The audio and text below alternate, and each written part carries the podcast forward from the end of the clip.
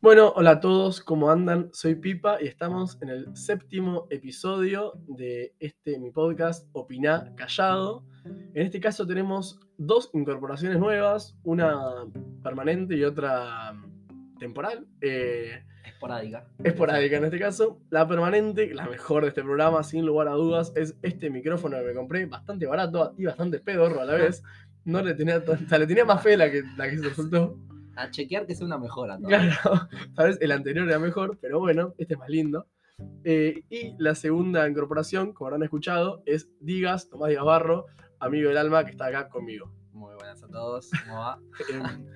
Em, nada, tenía ganas hace un par ya de hacer un episodio acompañado, ya tengo un par programados con amigos que, nada, resultó que pintaba hablar de temas juntos. Y hoy con Díaz vamos a hablar un poco de, de bastantes temas ahí, de miedo, inseguridad, amor, bla, bla, bla, que son temas que hemos frecuentado hablar y bueno, creo que está piedra poder intentar ponerlo todo adentro de un episodio. Sí, exacto, exacto. No, no mucho más. Por ahora. Perfecto. Em, nada, y yo tenía ganas, bueno, con, con Díaz venimos hablando bastante y, y como flasheándola bastante, y sobre todo el tema de, de los miedos, que es como algo que nos viene como congregando un montón. Sí, bastante. Em, y esto de que, como al principio intentamos definir, ¿no? Que, qué era para nosotros el, el miedo, o, qué nos causaban los miedos, o por qué. Y como que en un principio como hacíamos la distinción de que, bueno, hay miedos que son reales, que son concretos, pero ya como para meternos de lleno, como que el problema de los miedos son cuando los miedos son imaginarios, ya cuando los miedos no son algo concre- concreto de algo que me pasó en la vida, sino una película que me estoy armando yo. Sí, exacto. Me parece que por un lado es importante como dejar de demonizar los miedos porque justamente incluso puede, pueden servirnos para, para poder ser más precavidos en nuestra forma de vivir, pero eh, es una realidad que cuando este miedo es solamente paralizante y nos, nos impide eh, crecer o lo que fuera, son, son completamente dañinos.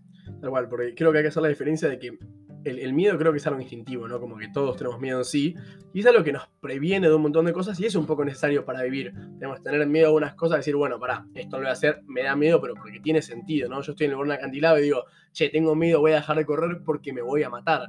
Entonces, ese miedo tiene un poco de sentido. Pero el miedo que decía acá Díaz, el de que me paraliza y que no tiene sentido, que es más imaginario, ese es peligroso, digamos. Sí, hacer la aclaración de que estamos un poco refiriéndonos a miedos eh, internos, quizás no tanto a la inseguridad de salir a la calle, el miedo a las alturas, que entendemos que tienen otras explicaciones y que va más, más afuera de, la- de lo que la introspección nos puede ayudar a, a aclarar. Por ahí lo usamos de ejemplo como para, Tal cual. para que sean claros, pero no, no queremos apuntar a ese lado. Eh, pero sí, la verdad que el, el miedo puede ser peligroso cuando, cuando te limita. Y yo, siempre cuando, cuando al menos la, dinámica que quiero hacer yo, cuando algo me limita en el sentido de miedo, digo, no, ¿qué puede pasar si hago esto y no sé qué? Como que no me animo. Ahí siempre intento ver, bueno, intentar evaluar lo más racionalmente qué podría pasar, digamos, cuál es, qué, qué es lo más probable al menos que podría suceder, como para bajarlo a tierra y decir, bueno, no es tan grave, porque la mayoría de veces no es tan grave. Sí, obviamente sin dejar que esto se convierta en un pensar siempre en lo peor que puede pasar porque terminaría siendo totalmente contraproducente. Claro. Pero creo que un poco va esto a no permitir que, que el miedo o un miedo concreto se convierta en una inseguridad constante en nuestra vida o que nos haga inseguros a nosotros para con todo. Sí, porque tal vez acá engancha como, como el segundo gran tópico, creo yo, que es el hecho de la, la inseguridad en uno mismo o, o la confianza, porque si nosotros verdaderamente estamos como confiados en, lo que, en quién somos y nuestras capacidades, digamos, podemos racionalmente bajar esos meses y decir, bueno, yo tengo miedo a tal cosa, eh, no sé, a hablarle a tal chica, porque no sé qué voy a hacer y qué va a pasar, y no sé qué, bueno, pero yo tengo confianza en mí, estoy seguro de mí mismo y sé cómo voy a actuar, cu- cuál es mi capacidad de acción. Puedo más o menos, obviamente somos humanos y no somos matemáticos, ¿no? Pero intentar ver cómo puedo encarar la situación y ver que no hay nada tan terrible y tras tener esa seguridad, poder afrontarlo más tranquilo y sacarme ese miedo encima que me paraliza. Sí, obviamente, a ver, creo que es importante entender que es la vida, somos personas y nunca vamos a tener la seguridad completa de algo. eh, que incluso, le decía hoy a Pipa, sería bastante aburrido que en nuestra vida solo hagamos las cosas que estamos 100% seguros de cómo van a resultar. O sea, yo nunca, como decía, iría, no sé, a jugar un tal deporte si sé que voy a ganar o que voy a perder. Como que se pierde esa chispa que tiene vivir. Suena re, re Disney, pero Sí. un poco la idea es eso. Sí, no, pero estoy de acuerdo que obviamente no vamos a ir nunca con la seguridad al máximo, pero uno intenta, aunque no sé si está bien o no, pero uno intenta como intentar reducir las posibilidades lo más posible para decir, bueno, es lo más cercano a lo que yo quiero al menos. O para que si salga mal, no, el impacto no sea tanto. No sea tan duro, tal cual. sí, sí, sí, sí. O sea, voy a jugar contra el Barcelona de Pep, ¿no? Y yo soy chacarita, no voy a ir con las soluciones de que voy a ganar. Yo probablemente sepa que voy a perder, pero bueno, al menos me hago la cabeza para el sentido de el golpe no va a ser tan duro, no voy a ilusionar, decir, no, las voy a pasear. No, pero que puede pasar. Eh, pero me- pero me- es potencial, Me encanta ser varones y poner de ejemplo el fútbol en Sí, todo, me sí. parece totalmente increíble. es increíble, sí. Perdona a todas las personas que no les gusta el fútbol eh, por este ejemplo que no habrán entendido. Eh, pero sí, yo creo que acá el tema de la inseguridad en uno mismo es re interesante porque creo que hace juego en un montón de cosas. Porque una vez que uno es seguro de sí mismo y conoce sus limitaciones, sus capacidades, todo lo que ronda alrededor suyo, al menos que está parcialmente bajo su control, está un poco más estable y puede manejarse más cómodo. Y, a veces acá desaparecen un poco más los miedos. Sí, y, parte de tener eh, eso de que por lo menos lo, más cercano esté afianzado, nos ayuda y nos impulsa a, querer después seguir expandiendo esa zona. Es, hoy te decía la canción, una canción de, de, bueno, un rapero de acá que dice, eh, la paz eh, fundamental se encuentra más allá del escondite, es decir, nosotros nunca vamos a estar en paz si estamos aplacados por el miedo constantemente, refugiados, sino que cuando lo salimos, lo superamos, es cuando un poco se empieza a sentirse mejor uno. Tal cual. Y siempre como que lo, fundamental en la vida termina estando pasando esa- ese lugar que no puedo llegar, que no sé. Esa zona de confort. Tal cual, que muchas veces no es externa, sino interna. Como que es meterse más adentro y rebuscar más en uno mismo el, el confort, es decir, eh, porque obviamente tal vez es mediante una acción externa, ¿no? Pero ese lugar que no queremos entrar suele estar como ahí en el fondo de nosotros, rebuscando en, en la mierda que tenemos adentro. Sí, sí, sí. Y que vamos, va, por lo menos hablando esta vez en mi caso, creo que eh, va mucho de la mano con el auto boicot que se realiza uno constantemente, de no, tal cosa me parece que no llego a tal, no lo voy a intentar por las dudas. No, ni, ni ahí me va a funcionar esto, entonces no lo intento. No, bueno, probar, puede ser que no funcione. Sí, el inseguro es la típica, digo el inseguro como si yo no fuera, ¿no? Tipo, hablo un poco de mí, pero hablo como de la, como de la persona tipo insegura. Sí, Creo que como que- un poco. Claro, Haciendo reglas inventando acá un poco. para Creo los que- ingenieros que escuchan. Em, como que no se cree capaz, no se cree digno merecedor de amor el mismo, como que no se cree capacitado, o no se cree lo que le está pasando al mismo, como que quiere como racionalizarlo, dar una explicación a cosas que tal vez suceden porque el hombre es así y no, no, no te quiere por, por una explicación, te quiere porque te quiere punto. Sí, esto, el rebajarse, el sentir que, y esto es una, va un sentimiento bastante, va por lo menos común en personas con las que he hablado, el que cuando las cosas están bien es porque van a estar mal dentro de poco, ¿entendés? No es porque puede ser el orden natural de las cosas que estemos bien. La típica, yo esa la tiro, o sea, viene todo muy bien, en cualquier Sí, momento no, se obvio, yo también, sí, en cualquier momento muero. Sí, yo recién lo, lo que pensaba intentar ordenar estas ideas es que el inseguro busca justificar lo irracional del amor porque no puede entenderse amado, porque él mismo no se ama. Entonces intenta que la persona que, que lo está amando, bueno, él me ama porque yo le doy tal cosa, o como que intenta como ponerlo bajo parámetros que pueda afrontar, porque como no se reconoce amado él mismo, no puede aceptar amar, tipo que los demás lo amen. Bueno, acá entramos en el tema, de, creo, del, del amor propio, que es un tema eh, bastante extenso, ¿no? Claramente. Creo que por un lado me parece necesario separarlo, como decíamos hoy, de, de- de la autoestima, eh, que no son la misma cosa, creo yo. Yo creo que la autoestima está un poco más eh, ligado al, al conformismo, al decir, soy esto, y como tengo la autoestima alta, soy un capo así. Y creo que el amor propio muchas veces nos permite el reconocernos que puede haber cosas que no nos gusten sin que eso signifique que somos lo peor que existe y hacer cosas para mejorarlo, ¿entendés? Tal cual, sí, creo que el amor propio no es solamente como quererse y así como soy, punto, sino trabajar, saber a veces limitarse en ciertas cosas, como que el amor creo que tiene este doble parámetro, que el otro día lo hablábamos, eh, de que no, el amor, por más que en el final es una connotación positiva, puede tener grises y amargos en el medio, ¿no? Como que el amor propio también es limitarse, es decirle, mira, por acá no me conviene, es decir, "Mm, esto lo voy a disfrutar, pero mañana lo voy a pasar como el orto. Es también ponerse a un límite y no solamente, ay, me amo y vamos para adelante y mm, de colores, es como, Sí, y que un poco, va, me, me parece interesante el, por un lado, desromantizar el amor propio, como que deje de ser el, ay, amor, amor propio De es- cornuda. Sí, sí, sí, totalmente. Eh, y tampoco caer en, en el amor propio súper mecanizado o mecanicista del amarse es poder subir una foto en primer plano de tu cara, ¿entendés? Porque no, tampoco es eso, creo yo que, que puede serlo, ¿no? Pero no es, una cosa no, no, no conlleva No la es lo otra, genérico para todos, digamos. Como que. Cada uno tiene que hacer también su proceso de empezar a aceptarse a uno mismo, tras eso empezar también a laburar algunas cosas e ir moldeando las cosas de él que están bien porque él es así, no pasa nada, digamos, no por eso es una mierda, pero todas que no te gusten las querés para mejorar, las querés mejorar. Para mí esa es la, como la diferencia fundamental que hablamos de autoestima y amor propio.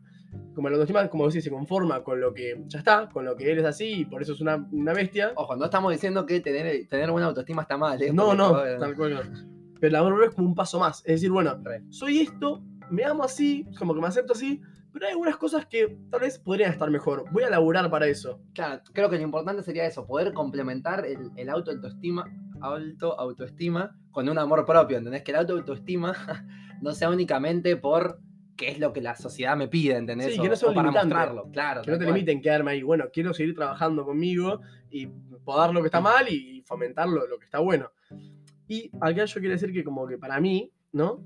Amarse es un privilegio. Digamos, amarse a uno mismo, el amor propio es un privilegio. Porque cuando uno logra este amor propio, como que se nota un montón para afuera. Porque uno, bueno, justamente sabe uno mismo. Se disminuyen las inseguridades, se disminuyen los miedos y un montón de cosas como que se empiezan a borrar. Como que todo este mambo de cosas imaginarias que armamos al principio, de películas que nos armamos y demás, al uno amarse reduce un montón el riesgo de, de- de todo. Y más que a mí me encanta el riesgo de que todo pueda salir mal, Sí, me parece excelente. Como que al uno amarse, si algo sale mal, se sigue teniendo lo mismo conforme. Si, si el mundo no te acepta, vos sí te aceptás. Es como que tiene esa gran Sí, ventaja. O sea, a ver, el, el- el amor propio no, no va a hacer que la ley de Murphy sea totalmente mentira. em, sino que, que- que- que, bueno, justamente esto, como decía, me parece que en la búsqueda un poco de, de definirlo, el amor propio, eh, para mí va girando en, en torno a dos aristas fundamentales. Esto quizás está muy llevado siempre al, al tema de las relaciones amorosas, pero bueno, es lo que hay, es lo que nos, Es lo que nos nos sale. sale. Sí, no, olvídate. Pero, ah, No, no, no. eh, iba a decir como que por un lado me parece el amor propio esto, el saberse y reconocerse digno, merecedor de, de que otra persona te pueda amar a vos y que no es simplemente vos el que puede dar amor, porque esto es lo que termina muchas veces conllevando a estas relaciones de poder, entre comillas, o de dependencia en la que la otra persona me da todo y yo no doy nada, yo soy entregado. Y a su vez, en, en el otro aspecto, creo que es el... Como el amor, a ver, es súper subjetivo, creo que muchas veces el amor conlleva hacer sacrificios, eh, privarse de cosas que capaz dirías podrías hacer, eh, pero el saber limitar cuándo esas cosas son en pos de algo más grande eh, y bueno y cuándo empieza a ser completamente insano para, para uno mismo. Sí, creo que es muy complicado cuando el amor propio empieza a chocar con el amor hacia otra persona, ¿no? O sea, cuando la balanza está bien, creo que no lo, no lo podría ni, ni- ni intentar esquematizar, porque digo, uno se ama mucho y yo no sé, por ejemplo, yo tengo que dormir porque mañana tengo que rendir y para mí es re importante y bla, bla, bla, pero X persona me está pidiendo a la vez que la pueda acompañar a tal lugar porque se siente sola y que bla, bla, bla, ¿no? Alguien que yo amo, está hablando, no random Sí, porque no, se muera. Ah, ¿ya no puedo? Em, Entonces, ¿cómo hacemos como para, para mediar y poner en la balanza lo que, el, amor que me tengo que tener mí mismo y respetarme y valorar mis tiempos y demás? Y a la vez, a esta otra persona que yo amo, poder dedicarle también lo que me pide. Es como súper difícil. em, y mi, mi visión, al menos, como bueno, yo siempre intento poner al otro primero de alguna forma. ¿Pero por qué? Porque termino encontrando una recompensa súper linda y termino viendo que muchas veces, lo que me pasa. A mí, no, probablemente no a todos, hay gente que le va a pasar lo contrario, pero a mí como que tal vez termino viendo mis problemas y, y mis quereres, como que lo, lo que yo quiero para, para que todo salga, demasiado arriba y que en realidad no era tan importante y que era yo un capricho mío de que todo quería ser así, Claro. y tal vez al poner al otro en su- en- o al ponerme al lugar del otro o acompañarlo en algo, me doy cuenta de, de perspectiva que bueno, lo mío no era tan importante, que yo estaba... Pero creo que a mucha gente le pasó lo contrario, como que debe ponerse tanto, tanto, tanto en el lugar del otro que termina desmereciendo su vida a un punto súper grave. Sí, o sea, a ver, claramente no vamos a dar una respuesta a esto porque Sería increíble. Pero creo que, que, eh, es eso, poder encontrar y saber que muchas veces en ese sacrificio por otra persona se puede encontrar una retroalimentación que incluso puede ser mayor que la de haberte dormido y haber aprobado el examen, porque capaz, sí, después te fue repiola, pero sabés que la otra persona te necesitó y no estuviste y no te sirvió de nada probarlo porque te sentís mal. Claro, tiene la próxima vez a Negri. No era tan grave el examen ese. O andás sin dormir después de una siesta. No es tanto no tampoco. pasa nada.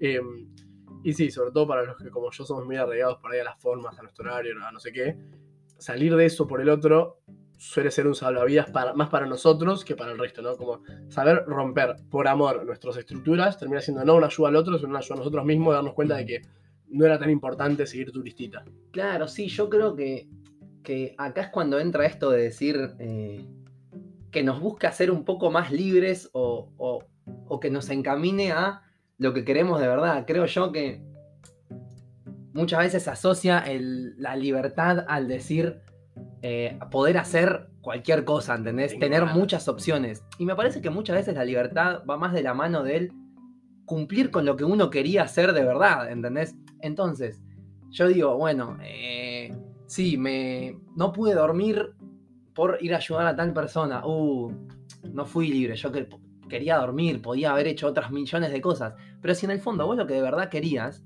era ayudar a esa persona porque eso te llena, la libertad está ahí, en que hiciste lo que quisiste. Y acá, de mis temas favoritos, la libertad, el cual no vamos a andar demasiado porque me puedo llegar a extender siete horas hablando. Exacto. Pero, pero sí estoy de acuerdo que, que la libertad y el amor va- van muy de la mano, porque mm, creo que la medida que uno va, mm, más va amando, va siendo cada vez más libre, ¿no? Porque creo que en el amor está la realización de la persona. El amor en la- No en el amor, igual, no, ojo, no en el amor romántico o en el amor de pareja, sino en el amor el del amor amor. de, de la característica que vos le quieras poner, digamos, de- de- del vínculo que le quieras poner, personal, de pareja, de amistad, de con el mundo, de, de con, de con lo que sea, digamos, de la dedicación a algo, está ahí, ¿no? Y, y esa libertad que se va gestando cuando uno ama es tan múltiple como personas las hay, digamos, no sé cómo, no sé cómo explicarlo esto, Sí, pero... sí.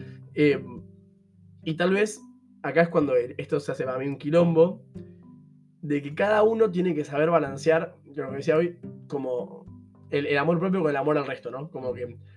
Y ahí sí las libertades son infinitas, como que cada uno va a ir haciendo lo que mejor les salga. Tengo amigos, no importa, vamos a poner nombres, pero están como súper, súper, súper, súper, súper arraigados a su familia, por ejemplo, ¿no? que es como, bueno, la familia es como lo primero, y, y por ahí dejan un montón de cosas que son para ellos, y que los de afuera dicen, amigo, ¿cómo puedes decidir tanto por familia y no, tipo, hace siete años no jugamos un fulbito, puedes venir a jugar al fútbol? Fulbo. Eh, y tal vez nosotros decimos "Ah, ese chabón no es libre, ese chabón no está siendo libre porque está tiempo en familia, pero él está amando un nivel tan grande de familia, lo está disfrutando tanto, y, el- ese negarse a sí mismo, entre comillas, a hacer lo que tal vez socialmente se le dispone, o lo que todos decimos que debería hacer porque tiene 20 años, porque tiene que salir de joda, lo que sea, no es lo que él más ama y lo hace libre. Más de que le guste salir como a todos o jugar, él libremente está eligiendo quedarse con su familia y ahí está como laburándose en, en su amor propio y en el amor para el resto. No sé si se entendió algo. Sí, y bueno, ojo, igual tampoco creo que sea fácil como el decir, nada, como, como él lo hace porque ama a su familia y porque está siendo libre, le- no le va a costar rechazar las otras cosas. No, obvio. Creo que, que- que justamente el, el poder decidir muchas veces te lleva a que si pudieras hacer las dos cosas lo harías, pero bueno, hay que elegir esa que más nos, no sé cómo decirlo, nos haga crecer, ¿no? no sí, no- sí, lo, que más potencia en esta libertad. Exacto, el, el cual. amor es de verdad. Pero yo creo que también, acá está bueno hablar chiquito porque ya estamos yéndonos, pero de lo que sería de entender una vez más que el amor no es siempre algo piola, ¿no? Como decíamos hoy, como no es siempre algo, piola sí, pero algo positivo. A veces se sufre un poco, a veces como que tenés que decir cosas que te gustarían, que tal vez las pasarías mejor en, en los conceptos No, humanos. que- de- creo que se podría decir que el amor muchas veces es incómodo. Tal cual, es incómodo. Queda- Es como un calzoncillo chico, como que te aprieta por todos lados. Porque, ojo, yo también choco, contrasto bastante con esta visión normalmente religiosa de que para que algo valga la pena vos tenés que estar súper sacrificado y desviviéndote y Sí, sentirte mal, y tipo. dejar todo de lado. No, para mí, yo esto después de sesiones de terapia lo he entendido, como que tampoco está mal el hacer las cosas porque, por ejemplo, no sé, me gusta estar dirigiendo tal cosa, ¿entendés? Y no, no decir, solo lo hice por el resto de la gente y mi papel no importa. No, si a vos te gusta estar en ese papel, claro, también está bueno que pueda pasar. Está buenísimo que hagas bien al resto, en este caso organizando algo, pero no tenés que decir, no, porque yo lo hice por amor al mundo. Claro, sí, no tenés que porque siempre. te gusta, te encanta hacer la figurita. Me ¿entendés? encanta, sí. Entonces, es, es genial lo que decís, como que te puede gustar lo que te hace bien, digamos. eh, te puede gustar, o, o te puedes permitir amándote una tarde quedarte tirado viendo Netflix, tomándote un cafecito y que no sos un sorete por eso, de que sos un vago. Te estás amando un poco y está bárbaro y lo disfrutamos todos. Pero bueno, valemos mucho más de lo que a veces nos queremos hacer creer y nos tenemos que seguir amando cada vez más. Qué fácil, o sea, acaba de tirar una consigna como amate boludo. Amate, boludito, no sé qué. No sé qué estabas haciendo hasta ahora que no te estabas amando lo suficiente. Estabas distraído. Sí. Pero bueno, este fue un poco el séptimo episodio. Gracias por acompañarme. No hay por qué. Un Eh, placer. No sé si un placer, pero. Para mí, Ah, ok. Eh, nada, gracias a todos por escucharlo. Los invito a que lo compartan. Les agradezco. Les mando un abrazo y chau.